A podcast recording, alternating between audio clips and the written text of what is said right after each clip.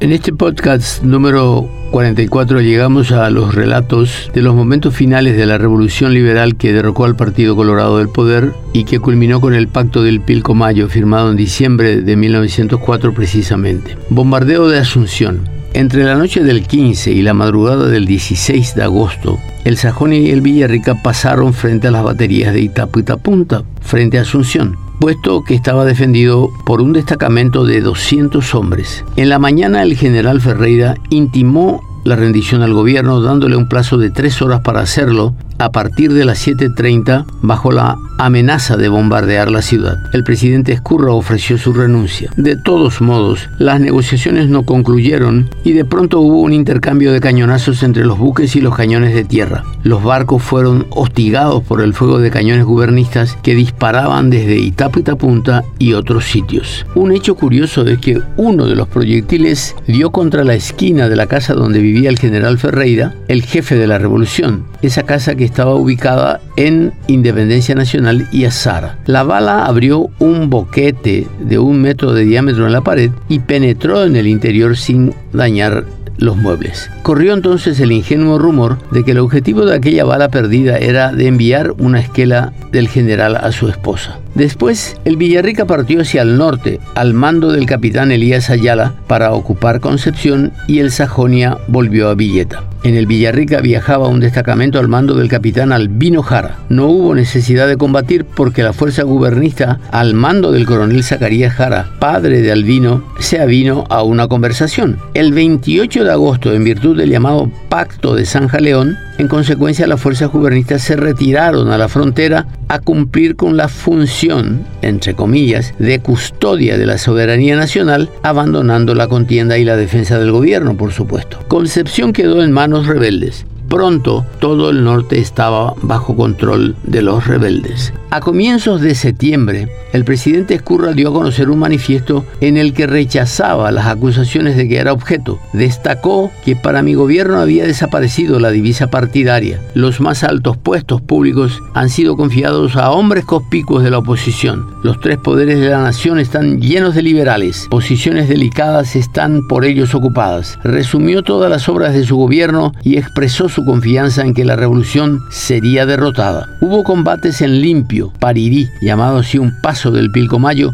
confuso Toronó, Potrero Oculto en Misiones, Ojeda e Upetá y otros sitios con resultados dispares. Villarrica fue ocupada poco después. Asunción fue quedando aislada del resto del país con los rebeldes con el control del río en ambos sentidos. Villa Ayes también fue ocupada. Mientras tanto, la revolución fue creciendo en nombres y en recursos. Hacia finales de septiembre ocurrió un hecho que simbolizaba la desmoralización del gobierno. El propio vicepresidente de la República, doctor Manuel Domínguez, se incorporaba a la fuerza revolucionaria, explicando sus motivos en un violento manifiesto contra el gobierno. La ocupación de Encarnación tuvo otro paso importante en el aislamiento del gobierno de Asunción. Finalmente Rufino Mazó, importante político de la época, se presentó en Villeta con una propuesta de paz. El 12 de diciembre tuvo lugar con ese motivo una reunión de delegados de ambos bandos a bordo de el Plata, una cañonera argentina. Allí fue firmado un documento que ponía fin a la guerra civil sobre las siguientes bases. 1. Renuncia del presidente Escurra. Designación de don Juan Bautista Gaona como presidente provisional. 2. El señor Gaona sería integrado al gabinete antes de ser designado presidente. 3. El ejército gubernista sería disuelto y serían incorporados todos los jefes oficiales de escuela. 4. Todos los armamentos y útiles de la revolución serían entregados al nuevo gobierno bajo inventario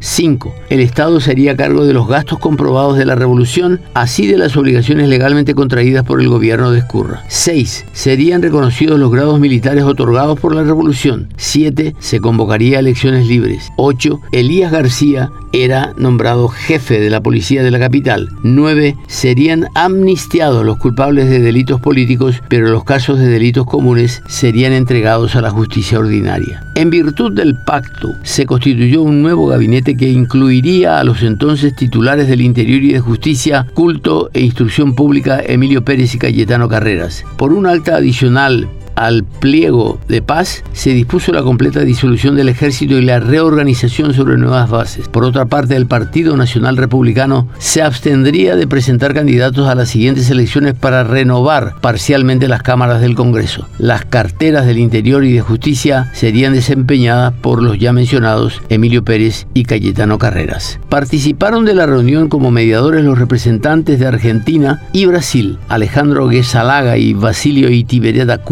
Los rebeldes estuvieron representados por el general Ferreira, el doctor Adolfo Soler y el comandante Duarte. El gobierno fue representado por el presidente Escurra, Emilio Pérez y Cayetano Carreras. Era de hecho una capitulación, bajo el disfraz de un acuerdo de partes. El acuerdo fue rechazado por los revolucionarios que permanecían en Villeta, alentados por Manuel Gondra, Albino Jara y varios oficiales. Les parecía una traición que la lucha terminase mediante un acuerdo político. Los cívicos defendieron la salida negociada y abogaron a favor del pacto del Pilcomayo. Manuel Gondra pidió entrar a Asunción a viva fuerza. En su discurso del que se conserva copia taquigráfica, Gondra expresó estas terminantes palabras. En este país no hay moral política, no hay sanción pública. Hoy nos codeamos con aquellos que ayer no más nos han ofendido. Para que la revolución sea eficaz y sirva de lección para el porvenir, debe ser una revolución justiciera que castigue los crímenes y delitos del pasado. Una revolución se hace, como es sabido,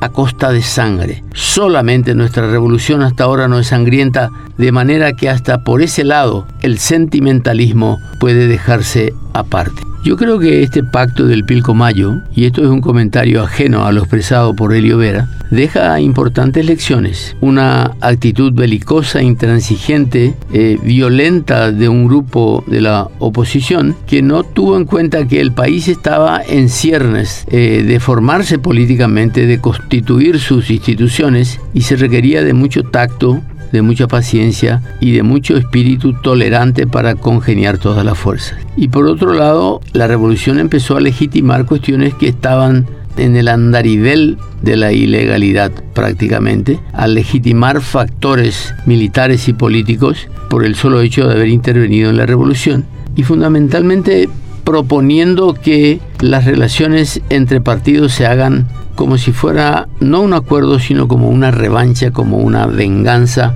y que todos tenían que sufrir las consecuencias de esa venganza. Pero la postura de Gondra, y aquí retomamos el relato, no fue escuchada, afortunadamente. Se aceptó el acuerdo, aunque a regañadientes por parte de los radicales. De todos modos, con el llamado Pacto del Pilcomayo concluyó la primera era de gobiernos colorados y comenzó una larga hegemonía liberal. El 18, la flotilla revolucionaria entró a la bahía. El 19 de diciembre, las cámaras reunidas aceptaron las renuncias del presidente y vicepresidente Juan Antonio Escurra y Manuel Domínguez. Designaron presidente provisional a don Juan Vegaona, uno de los empresarios más importantes de la época. Al asumir sus funciones, este dijo, quiero dedicar todos mis esfuerzos a levantar el país de la postración en que se encuentra, comenzando inmediatamente por tratar de traer la pacificación más completa para que todos, que cada uno en su esfera pueda dedicarse al trabajo productivo y remunerador. Mis ideas pueden resumirse en pocas palabras. Pacificación, reorganización y trabajo.